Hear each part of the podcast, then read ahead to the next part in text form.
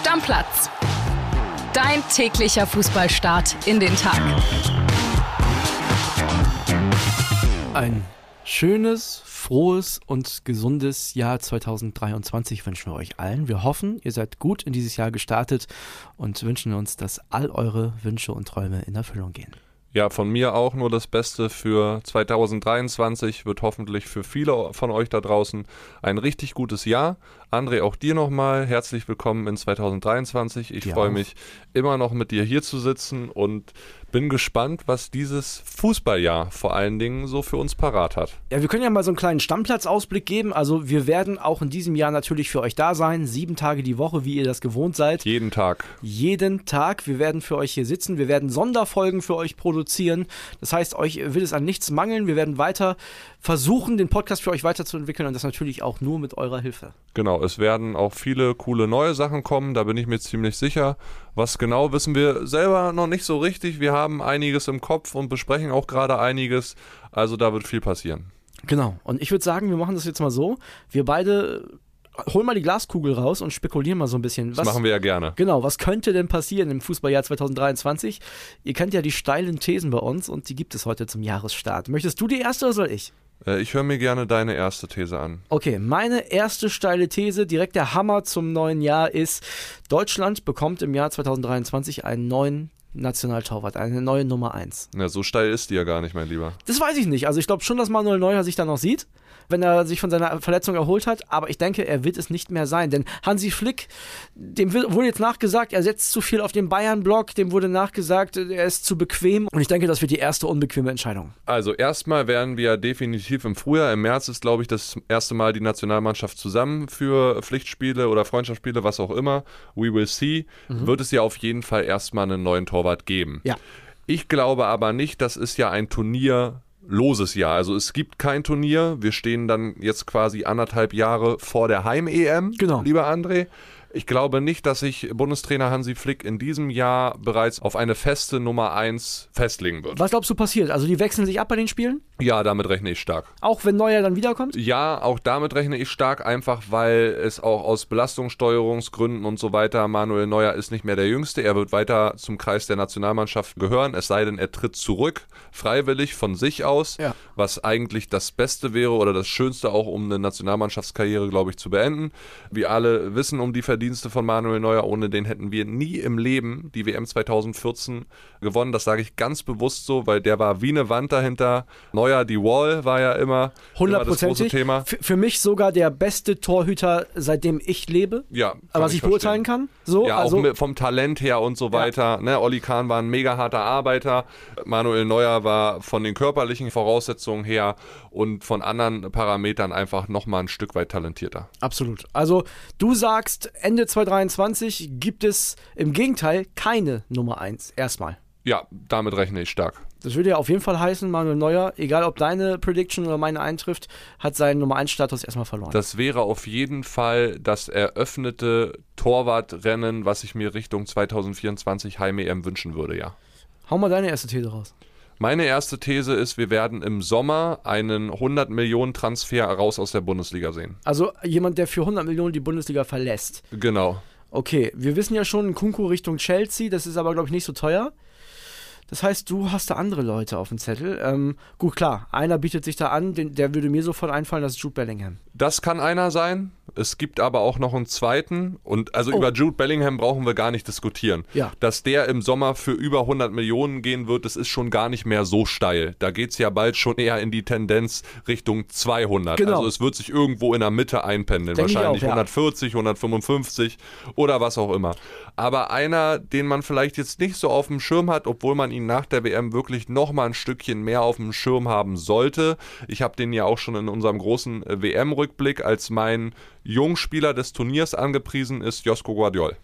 Und du glaubst, dass ein Innenverteidiger für 100 Millionen die Bundesliga verlässt? Ja, man hört ja jetzt schon immer wieder mal Gerüchte. Auch da war Chelsea im Rennen. Real hört man auch immer mal wieder, was den Jungen angeht. Der ist 20 Jahre alt. Der hat sowieso schon eine festgeschriebene Ablösesumme im, im Vertrag mit stehen, wo drunter gar nichts geht. Und die soll ja auch irgendwie im Bereich 80, 90 Millionen Euro liegen.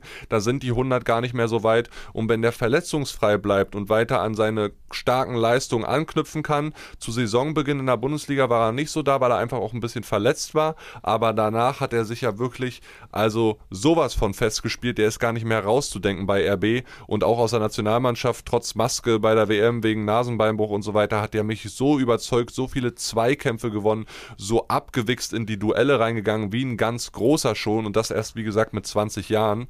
Also bei dem halte ich es für absolut realistisch, dass der im Sommer für dreistellige Millionenbeträge weggeht. Das wäre auf jeden Fall ein Hammer für einen Verteidiger von RB Leipzig. Also mu muss man schon sagen. Ich mache mal direkt in Sachen Transfers weiter mit meiner zweiten steilen These und die ist, im Sommer wechseln mindestens drei Kracher in die Bundesliga. Wir haben das ja in diesem Sommer erlebt, dass es quasi ein, oder im vergangenen Sommer, dass es quasi ein Transferrennen gab zwischen Bayern und Dortmund. Dann gab es da auf einmal Süle und dann kam De Licht, dann kam Manet. Das sind ja schon zwei richtige Kracher-Transfers. Und ich glaube, da wird auf jeden Fall in diesem Jahr noch einer draufgesetzt, denn ich glaube auch, dass eine dritte Mannschaft mit einsteigen wird. Ich glaube, dass Max Eberl in Leipzig viel vorhat und ich glaube, Dortmund, Bayern und Leipzig, die werden jeweils mindestens einen Kracher-Transfer machen. Ja, das klingt spannend. Kann Könnte ich mir sein. auch gut vorstellen, weil die auch gut Kohle einnehmen werden. Ich glaube, das wird ein Geldsegen für die Bundesliga. Ja. Man stimmt. wird auch ein Stück weit Qualität verlieren, aber man muss natürlich dann auch ein Stück weit Qualität wieder zurückholen. Genau, ich bin gespannt, ob unter Eberl bei Leipzig so ein bisschen die Philosophie geändert wird und dass doch der ein oder andere vielleicht etwas erfahrenere, gestandenere Spieler dazugeholt wird. Aber auf jeden Fall, du hast es gesagt, Bellingham, Guardiol, die werden richtig Geld in die Kassen spülen. Die Bayern sind sowieso investierfreudig. Wenn meine andere These, zu der wir gleich kommen, noch eintreffen sollte, also ich glaube, drei, drei Hammer-Transfers sind realistisch. Schauen wir doch mal. Next one. Soll ich meine raushauen? Ja. Ich glaube, wir werden noch eine These haben, wo wir uns beide ziemlich ähneln. Okay. Der FC Bayern wird nicht deutscher Meister. Wird nicht deutscher Meister. Das kann ich mir beim besten Willen nicht Der vorstellen. FC Bayern wird nicht deutscher Meister, weil die WM, wenn man da nochmal genau drauf guckt, den Bayern so überhaupt nicht in die Karten spielt. Ja? Ja. Frankreich lange im Turnier gewesen. Dazu Hernandez verletzt. Ja. Pavard nicht gut gespielt, sitzt nur oder spielt nur mit Murren auf dem rechten Verteidiger, will eigentlich in die Mitte, heißt wiederum, will eigentlich weg. Kingsley Coman nicht über seine Joker-Rolle hinausgekommen, bei Bayern gerade auch hinter Sané und Gnabry, nur die Nummer 3, auch eher ein bisschen unzufriedener. Die Deutschen rausgeflogen in der Gruppenphase. Das kommt noch dazu. Der eins, da, das war ja auch so ein Kimmich-Thema, ja. Geht der daran jetzt irgendwie so ein bisschen kaputt die nächsten Monate? Wie kommt Goretzka da raus? Bei dem einzigen, wo ich mich irgendwie darauf verlasse, dass er weiter sehr gute Leistungen bringen wird, ist Jamal Musiala. Ja. So, dann kommen aber noch andere Verletzte dazu. Manuel Neuer kommt dazu. Du Ja. hast dieses Torwart-Thema. Sadio Mané ist verletzt, wird dir wahrscheinlich schon im Champions League Achtelfinale gegen Paris nicht helfen Ja, stimmt, können. Das, das vergisst man immer. Ne? Die Ne, sind ja also alle verletzt das- oder außer Form. So, und wenn ich mir dann die Konstellation in der Tabelle angucke, wo ja unter den ersten Vieren noch wirklich keine großen Punktabstände herrschen, du, da muss Bayern aber im Winter jetzt die 20 Tage bis zum Saisonstart aber erstmal wirklich vernünftig arbeiten, um dann auch gut aus den Startlöchern zu kommen, weil gefühlt beginnt es jetzt bei Null nach dieser WM und nach dieser langen Pause auch. Ja, das sind knapp zwei Monate, darfst du nicht vergessen. Ich glaube, die Tür zur Meisterschaft ist für andere Vereine, die nicht Bayern München heißen, so weit auf wie seit langem nicht mehr. An wen denkst du? Also jetzt mal realistisch. Ich weiß, deine Unioner wünschst du dir, aber was glaubst du, wer kann es wirklich packen? Union wird keiner der zwei Mannschaften sein, die die Bayern wirklich richtig ärgern können. Es werden Freiburg und Borussia Dortmund sein. Auch nicht RB Leipzig, meinst du? Nein. Okay, Freiburg. Gut, Freiburg natürlich gut in Form gewesen, da wird sich auch zeigen, wie die rauskommen. Finde ich eine spannende These. Finde ich sehr, sehr, sehr interessant. Und ich habe eine These, und das hat auch indirekt mit den Bayern zu tun.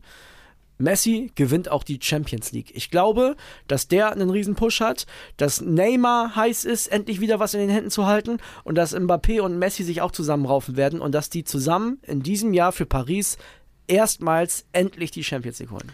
Wenn Messi ganz schlau ist und seine Liederqualitäten, die er jetzt bei der WM für die Argentinier gezeigt hat, in Paris so einbringen kann, dass er sich, sagen wir mal, am besten mit Mbappé, so stelle ich es mir vor, und auch mit Neymar irgendwo locker flockig in einem Hinterzimmer von einem Edelrestaurant trifft, die sich zu dritt zusammensetzen und Messi einmal aufsteht und einen flammenden Appell an die beiden hält. Ich bin zwar Weltmeister geworden, ihr seid geile Typen, Mbappé, du hättest es genauso verdient gehabt, Neymar, du hättest es auch genauso verdient gehabt. Jetzt lasst uns verdammt nochmal gemeinsame Sache machen und lasst endlich die Champions League nach Paris holen.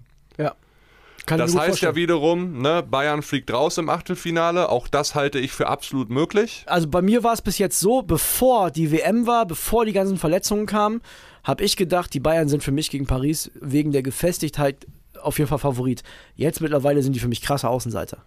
Krasser, krasser Außenseiter krasser für mich. Äh, krasser Außenseiter für mich eher nicht. Du hast gerade gesagt, Manet, Neuer, Hernandez. Für mich sind die krasse Außenseiter. Ja, aber ein entscheidender Faktor ist Teamchemie. Und deswegen braucht es dieses Zusammenraufen von Messi, Mbappé und Neymar. Ich glaube, dass dieser Erfolg von Messi wird Paris geholfen haben. Kann sein. Wir werden es am Ende des Tages sehen. Ich glaube trotzdem nicht, dass Messi, Neymar und Co. die Champions League gewinnen werden. Das werden nämlich Erling Haaland und Manchester City schaffen. Ah, Wäre beides auf jeden Fall eine Premiere. Sehr, sehr spannend. Nächste These von dir? Du, André, ich will mich gar nicht so weit noch aus dem Fenster legen. Ich glaube, ich habe ein, zwei spannende, steile Thesen genannt. Also, ich habe jetzt keine mehr, um ehrlich zu sein. Ich habe noch eine These fürs Herz. Und zwar nicht für mein eigenes, sondern fürs Herz vieler anderer norddeutscher Fußballfans.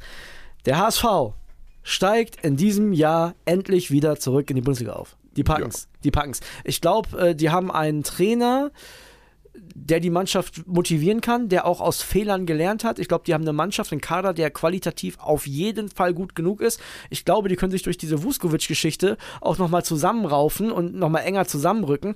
Ich glaube, der HSV wird diesmal nicht im April einbrechen, sondern wird unaufhaltsam als Meister der zweiten Liga in die erste Fußball-Bundesliga aufsteigen. Wenn es keine weiteren EPO-Fälle gibt, dann ist das auf jeden Fall im Bereich des Möglichen, lieber André. Ja, ich glaube das und ich wünsche es mir von Herzen. Ich will Derbys haben auf Bundesliga-Ebene. Der HSV, Hamburg ist eine geile Stadt und der HSV ist jetzt nicht mein Lieblingsverein, aber gehört auch in Liga 1. Also willkommen im neuen Fußballjahr. Wir haben unsere spannenden, steilen Thesen schon mal rausgehauen. Jetzt sind wir sehr gespannt auf eure steilen Thesen. Äh, was glaubt ihr, was kann so in der Welt des Fußballs, auch gerne international mit einem Blick drauf passieren?